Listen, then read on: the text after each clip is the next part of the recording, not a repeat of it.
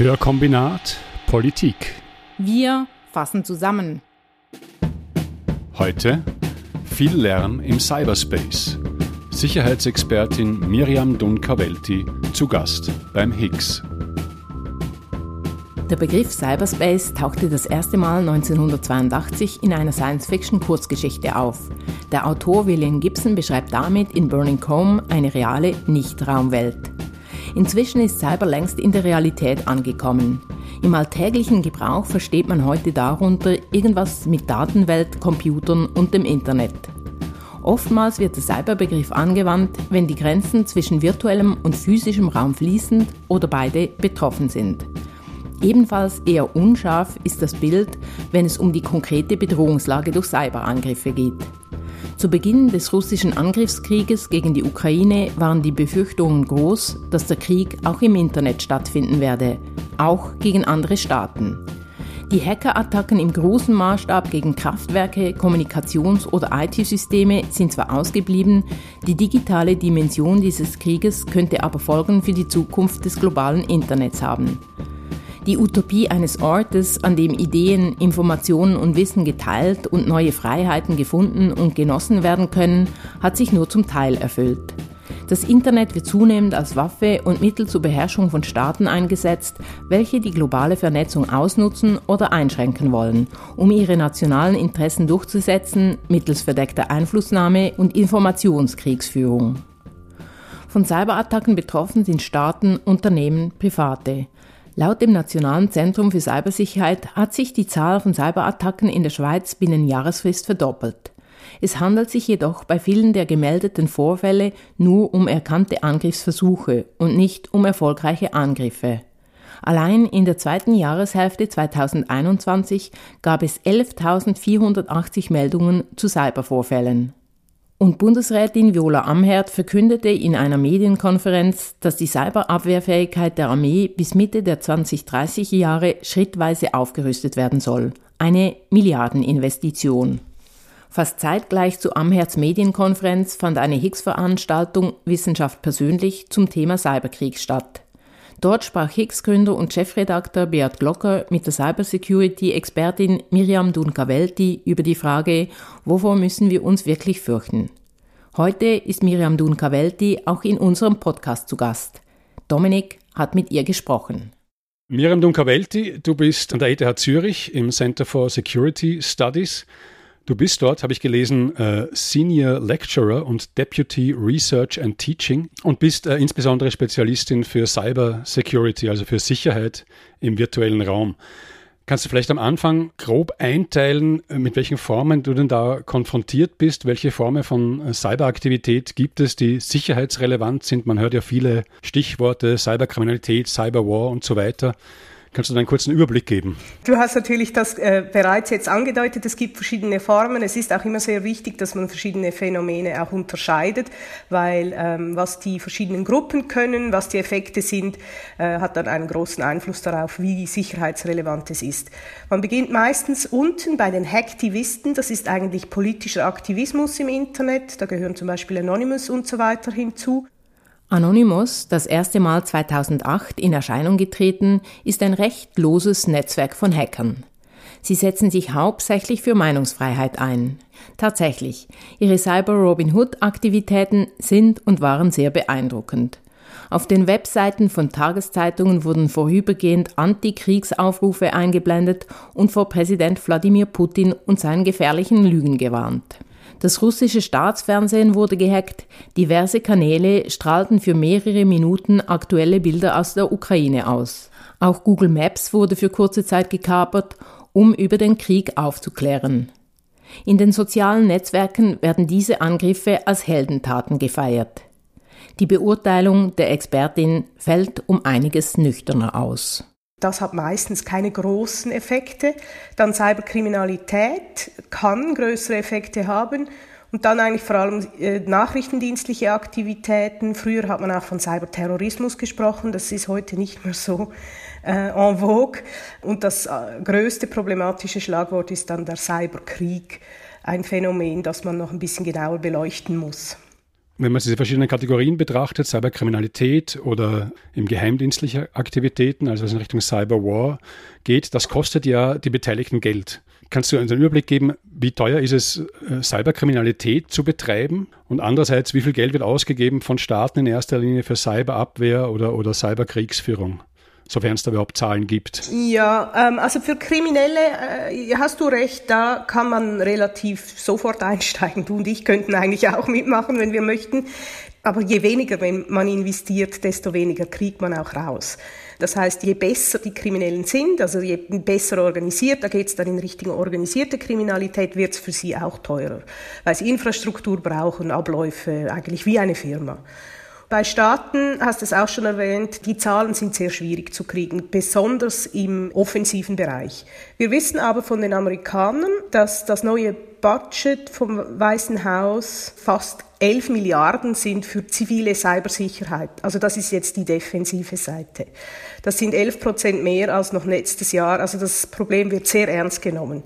Und wenn es jetzt 11 Milliarden fürs Zivile sind, können wir davon ausgehen, dass es sicher gleich viel, wenn nicht noch einiges mehr für offensiven Dinge sind.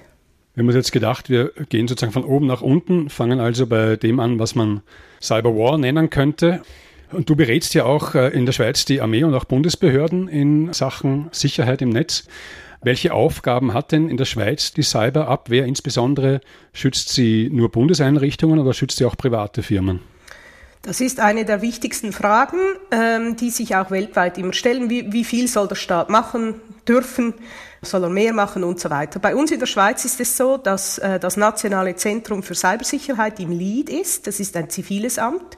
Das ist bei uns im EFD gegenwärtig. Gerade jetzt, in der letzten Woche, ist klar geworden, es soll ein Bundesamt werden, also eine, eine Aufstockung. Jetzt wird noch diskutiert, wo das dann angehängt werden soll. Und es ist interessant, dass wir in der Schweiz eigentlich ja relativ früh das Thema dann in drei Säulen verstanden haben. Zum einen Cybersicherheit, oder? Äh, da geht es um Prävention, Vorfallbewältigung, solche Dinge, Bildung, Forschung, also wirklich ganz normale Dinge, die einfach mit Cyber zu tun haben. Dann gibt es die Cyberstrafverfolgung, also wirklich alles, was polizeilich ist also auch Staatsanwaltschaft, äh, der, der, gesamte Kampf gegen Cyberkriminalität. Und die dritte Säule ist das, was du jetzt auch bei Militär vielleicht anhängen würdest, ist die Cyber Defense. Das sind nachrichtendienstliche und militärische Maßnahmen. Ganz wichtig ist es aber zu verstehen, dass, äh, das ist übrigens weltweit so, nicht nur in der Schweiz, der Eigenschutz fast das Wichtigste ist in dieser Cyber Defense Säule. Also es soll darum gehen, eigentlich vor allem die eigenen militärischen und auch wichtigen Bundesnetzwerke gut schützen zu können. Also nicht der Angriff. Der ist in der Schweiz, wir haben keine Angriffsarmee, sehr, sehr, sehr, sehr klein. Dieses Selbstschutzprinzip muss man verstehen und dann versteht man auch, warum der Bund eigentlich fast gar nichts macht für den Schutz von Firmen. Ganz einfach, weil er das nicht darf. Es gibt keine gesetzliche Grundlage und es geht auch um Besitz der Bund besitzt diese Netzwerke nicht. Das ist, sind private Netzwerke und die privaten Firmen sind deswegen zuständig für diesen Schutz. Dann gibt es noch so ein paar Ausnahmen dazwischen bei äh, kritischen Infrastrukturen. Es gibt ein Gesetz, bei dem mit bundesrätlichem Beschluss der Nachrichtendienst tätig werden darf, wenn Angriffe auf einer kritischen Infrastruktur stattfinden. Aber das ist ein, ein Spezialfall.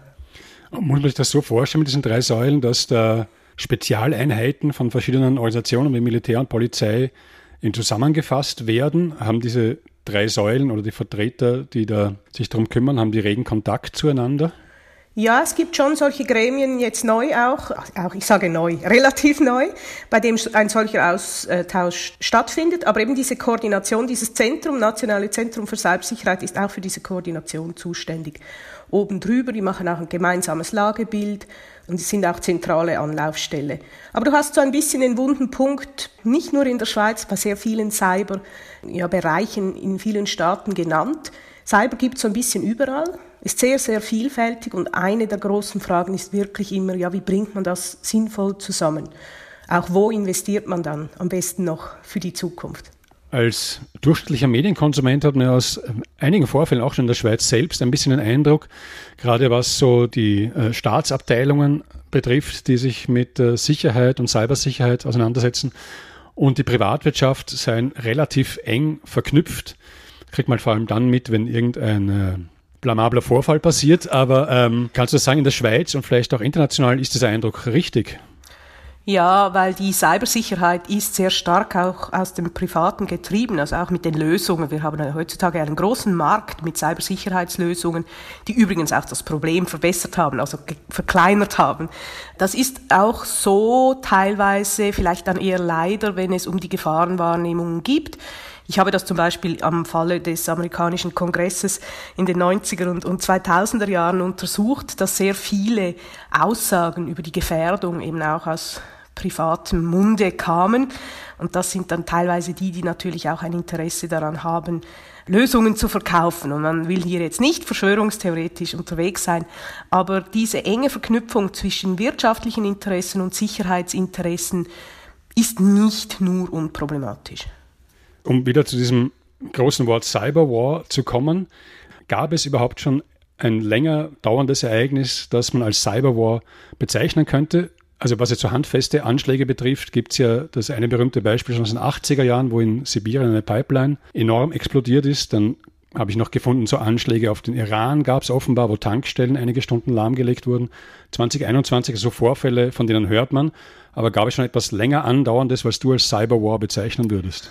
Absolut nicht. Ich bin ein, eine Feindin des Begriffs Cyberwar. Ich äh, möchte eigentlich, dass wir den gar nicht mehr verwenden. Ich sage dir auch gleich warum. Es ist einfach ein sehr ungünstiger Begriff. Der geistert seit 30 Jahren in unseren Köpfen rum äh, und führt dann eben auch zu sehr schlechter Politik und teilweise Ängsten, die nichts mit der Realität zu tun haben. Krieg, also das wissen wir spätestens seit dem Angriff von Russland auf die Ukraine, ist eine Form der Politik, die extrem ist und auch wirklich brutal ist und so weiter und sollte deswegen eigentlich auch für diese Dinge reserviert bleiben.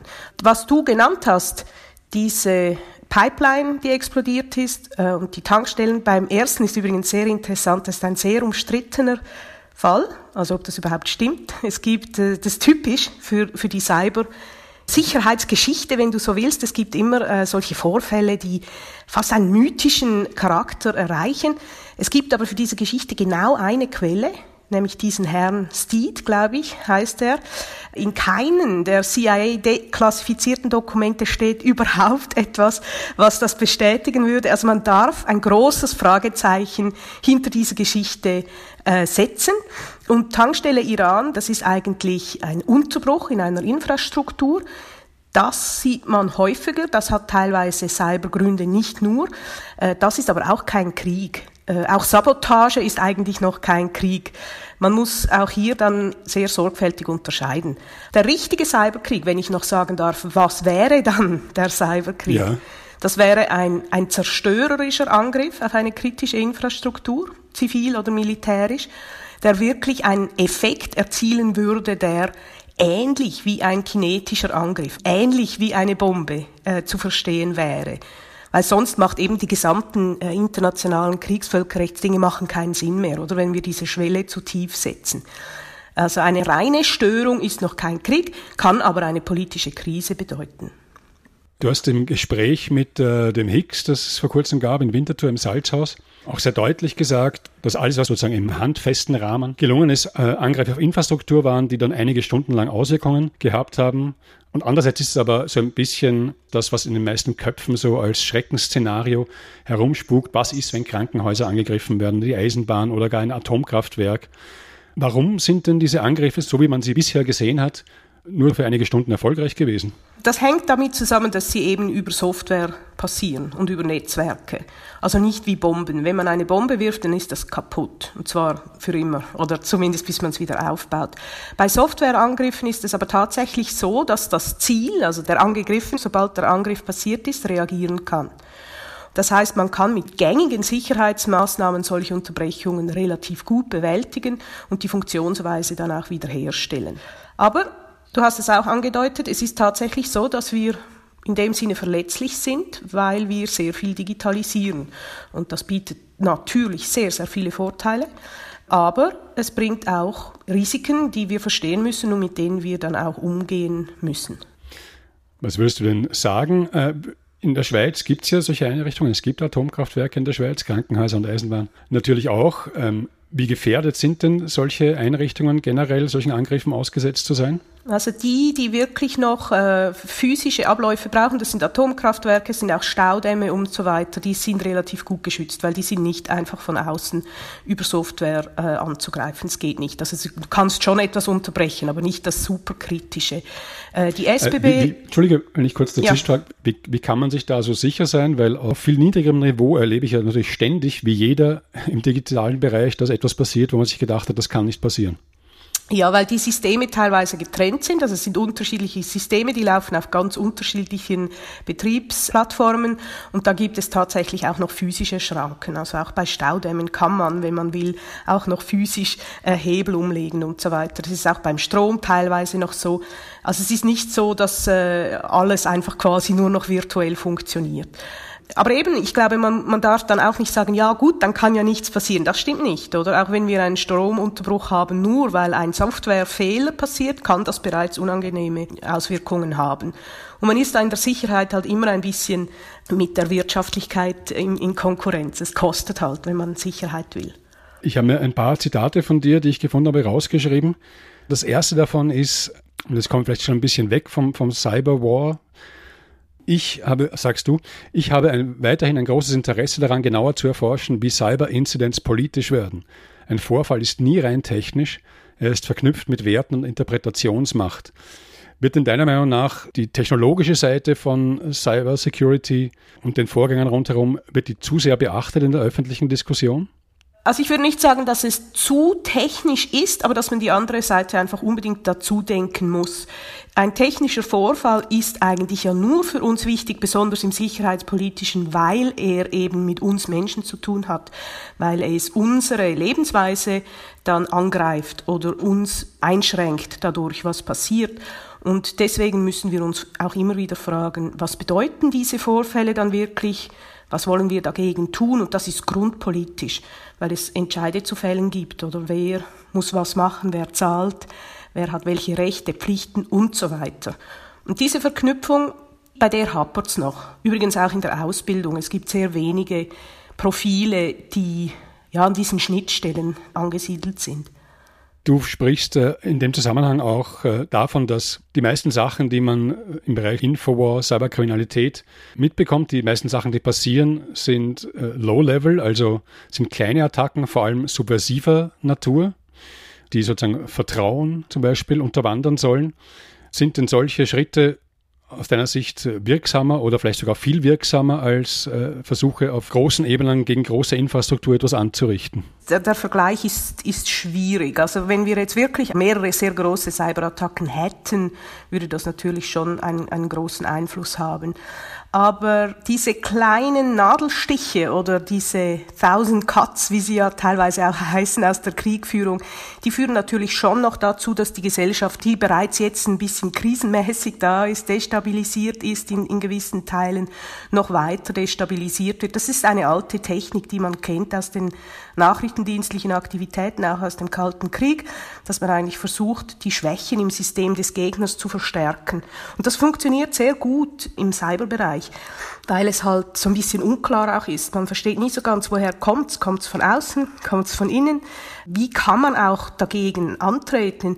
Wir als Demokratien haben ein Problem in Anführungszeichen, damit dann schlussendlich die Wahrheit festzulegen. Das dürfen und können wir nicht. Das ist wir bestimmen, was die Wahrheit ist. Und wenn dieser Prozess irgendwie gestört wird, dann hat man ein ungutes Gefühl.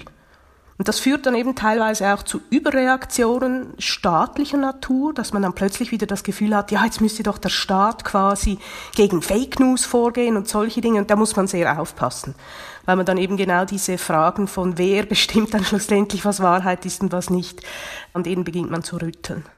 Kannst du dir vielleicht ein, zwei Beispiele sagen bei solchen subversiven Attacken, die mit äh, relativ wenig Aufwand äh, so einen Vertrauensschaden oder andere Schäden anrichten können? Also das ist das, was wir vor allem seit 2016 und vorher sahen. Also in den USA wurde das ja sehr berühmt bei diesem sogenannten DNC-Hack um die Trump-Wahl herum, bei der russische Eingriffe dann deutlich wurden, sogenannte Hack and Leaks, bei denen dann Informationen, die man jetzt nicht unbedingt an der Öffentlichkeit wollte, gestreut werden, um eben Zwietracht auch zu säen, wenn man will.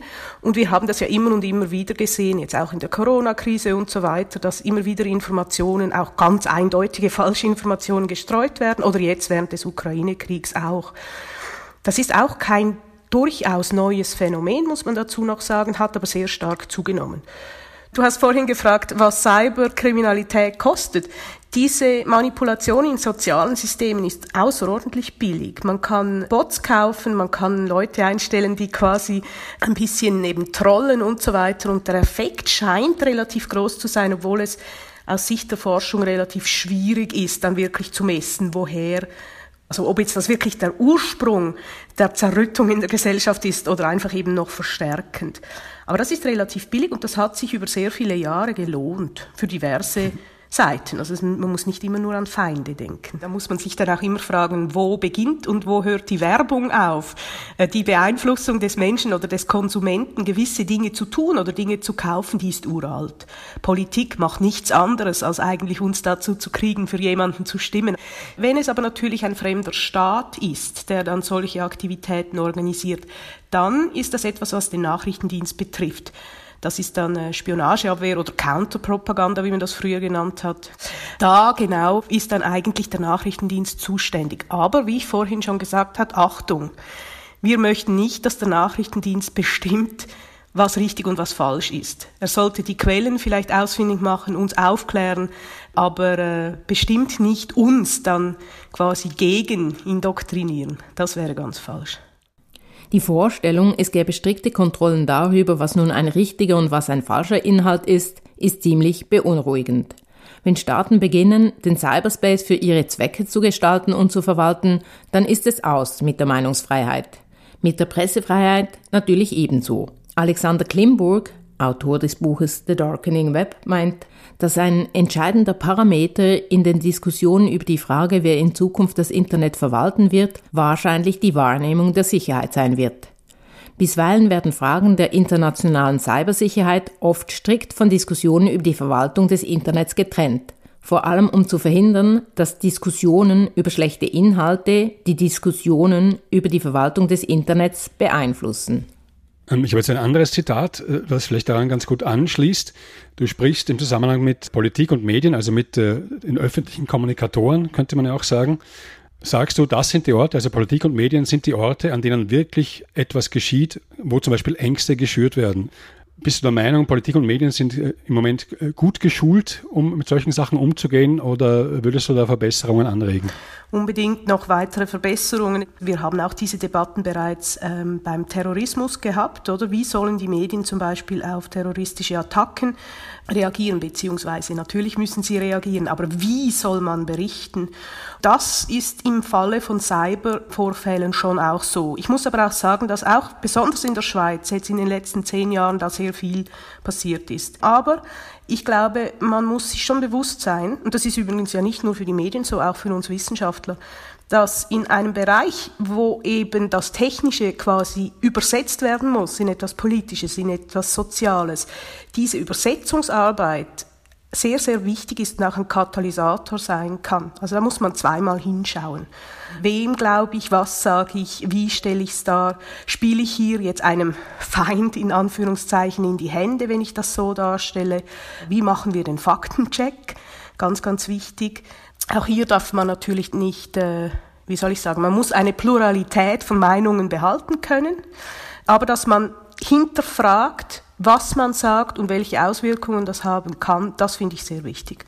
In diesem Zusammenhang sprichst du einmal von einem, und finde eine schöne Formulierung, vom sozialen Wettbewerb um die Definition der Wirklichkeit. Ist das denn so, dass äh, die Macht des Geschehens in der Cyberwelt denn so groß ist, dass sie wirklich massive Auswirkungen auf die Realität haben kann und auf unseren Umgang und auf Gesetze und all das? Ich sage eigentlich, die Cyberwelt so gibt's gar nicht. Das ist auch eine Illusion von uns, dass das Virtuelle so überhaupt existiert, losgelöst von uns. Das tut es nicht. Es ist immer der Mensch, der eben die Effekte, die Folgen für sich selber aus diesem Bereich heraus dann zu dem macht, was es ist. Und tatsächlich hat es dann Konsequenzen in der realen Welt. Und das sind die, die zählen. Ich finde, das ist auch wichtig dass wir uns eben dann wirklich fragen, was verändert dann wirklich etwas in der realen Welt? Und das sind die Dinge, um die wir uns kümmern sollten. Du hast auch schon mehrmals davon gesprochen, dass man nicht alle Daten bekommt, die man gerne bekäme in der Forschung. Als ganz primitive Anfangsfrage, wie oft kann man denn die Quelle eines Cyberangriffs überhaupt ermitteln? Wir selber nicht. Aber ähm, früher hat man ja immer gesagt, ja, man weiß nicht, woher jemand angreift. Und das ist ja deswegen ist der Cyberspace so speziell und so. Das stimmt überhaupt nicht. Das hat man völlig falsch eingeschätzt. Große Mächte, wie zum Beispiel die US, haben sehr viel Geld investiert in die Attributionsfähigkeit, die Fähigkeit, genau zu sehen, wer was in welchen Netzwerken macht. Das heißt, diese Attributionen, die wir heute sehen, die sind sehr gut. Wir, und ich sage jetzt wir, die Forschenden und die meisten anderen Staaten sind aber davon abhängig, dass man uns das dann mitteilt, wer das war. Und es gibt dann Berichte, aber das größere Problem ist eigentlich, dass wir es natürlich nur über die wissen, die dann auch in diesen Reports stehen. Über alle anderen wissen wir es nicht. Es gibt auch wichtige Bereiche, bei denen einfach nicht so genau hingeschaut wird. Also zum Beispiel bei NGOs oder das sind ein bisschen diesen schwächeren humanitären Akteuren und so weiter, die auch angegriffen werden, weiß man einfach sehr, sehr wenig über ihre Gefährdung und über das Risiko, das sie haben, weil da niemand genau hinschaut. Zudem finden sie auch die Leute nicht. Es hat ja viel zu wenig dezidiert arbeitete IT-Security Ausgebildete, das wissen wir auch. Äh, die gehen dann dahin, wo sie viel verdienen und nicht zu den Kleinen. Und teilweise natürlich die Awareness ist noch nicht da. Das ist überall auch ein Problem, oder? Man kann sich dann sagen, ja, ich bin ja nur XY. Das ist wahrscheinlich nicht so wichtig für mich, aber das stimmt nicht. Heutzutage hat sehr vieles Wert, was Daten anbelangt, oder? Und gerade wenn man in einem politischen Bereich tätig ist, kommt man sehr schnell ins Visier von auch staatlichen Akteuren, die dann ein Interesse daran haben könnten, einen zu erpressen und so weiter. Und dafür sind Cybermittel und die Möglichkeit eben auch Daten zu stehlen ein, ein sehr gutes Mittel. Aber würdest du dir denn wünschen, dass mehr Daten öffentlich zugänglich wären? Oder würdest du darin auch eine äh, Schattenseite sehen? Es wäre schön, man hätte mehr unpolitische Daten, eben auch wenn Firmen dann diese Daten sammeln, die meisten sind amerikanische Firmen, da ist schon ein bestimmtes Weltbild mit drin. Wir wissen dann nichts über die Amerikaner, wir wissen nichts über die Alliierten und so weiter. Also nicht politisierte Daten, rohe Daten, das wäre so eine Vision von mir. Das wäre schön, wenn wir das mehr hätten. Du hast vorher schon gesprochen vom äh, Budget, vom US-amerikanischen. Und du hast auch schon bereits von geheimdienstlichen Aktivitäten gesprochen. Wenn man jetzt so eine Lage hat, dass dieses Thema immer so rumgereicht wird, dass sehr viele Menschen so diffuse Ängste vielleicht haben, man weiß nicht genau, was ist alles möglich auszulösen durch einen Klick. Ist es äh, unausweichlich in einer solchen Lage deiner Meinung nach, dass gerade die Geheimdienste dann gestärkt werden, wie das offenbar jetzt in den USA äh, zu passieren scheint? Ja, also die Geschichte lehrt uns das. Wir haben sehr lange das gar nicht gesehen. Wir haben immer nur auf Militär geschaut, weil wir eben dachten, die wollen Kriege führen im Cyberspace. Und dafür waren es die Nachrichtendienste, die schon seit sehr, sehr vielen Jahren aufgerüstet haben, auch wieder in Anführungszeichen in diesem Bereich. Auch das ist ja, macht ja Sinn, oder? Weil alles ist digitalisiert. Also warum sollte man nicht als Nachrichtendienst versuchen, auf all diesen digitalen Plattformen zu sitzen, um alles Mögliche zu sehen und zu hören? Das ist ja deren Job. Es ist aber schon so, dass natürlich die Fähigkeiten, die dann aufgebaut wurden in diesem Bereich, jetzt auch dazu führen, dass es die sind, die eben auch die offensiven Angriffe im subversiven Bereich und so weiter machen. Wo man dann kann, macht man's. Und äh, in einer Lage, wie wir sie jetzt sind, mit so einer, einer verschärften Sicherheitslage, äh, Ängsten wegen Kriegen und so weiter, ist die Gefahr immer sehr groß, dass man dann wieder Kompetenzen an Sicherheitsapparate gibt, die man dann später nicht mehr wegkriegt. Also für mich ist dieses Thema der ähm, nachrichtendienstlichen Überwachung ein, ein sehr, sehr zentrales. Wir als Demokratien müssen ganz klar sagen können, bis wo äh, wollen wir das und wo wollen wir es nicht. Gut, die IT-Apokalypse droht also nicht. Die Qualität bzw. das Zerstörungspotenzial von Cyberattacken ist mit der Zerstörung eines kinetischen Krieges nicht vergleichbar. Die Bandbreite der Bedrohungen ist trotzdem groß und geht von geschwächten zivilen Infrastrukturen bis zur Erosion der Privatsphäre und der Meinungsfreiheit. Und nicht zuletzt ist die übermäßige Konzentration wirtschaftlicher Macht in den Händen weniger Internetkonzerne ein großes Problem. Auf dem Spiel stehen also nicht nur unsere persönlichen Daten und das Stromnetz, sondern das Internet, wie wir es heute kennen. Und damit die Existenz offener und demokratischer Gesellschaften. Nach Glimburg hat der Konflikt in der Ukraine die Verdunkelung des Netzes wahrscheinlicher gemacht. Hörkombinat Politik. Wir fassen zusammen.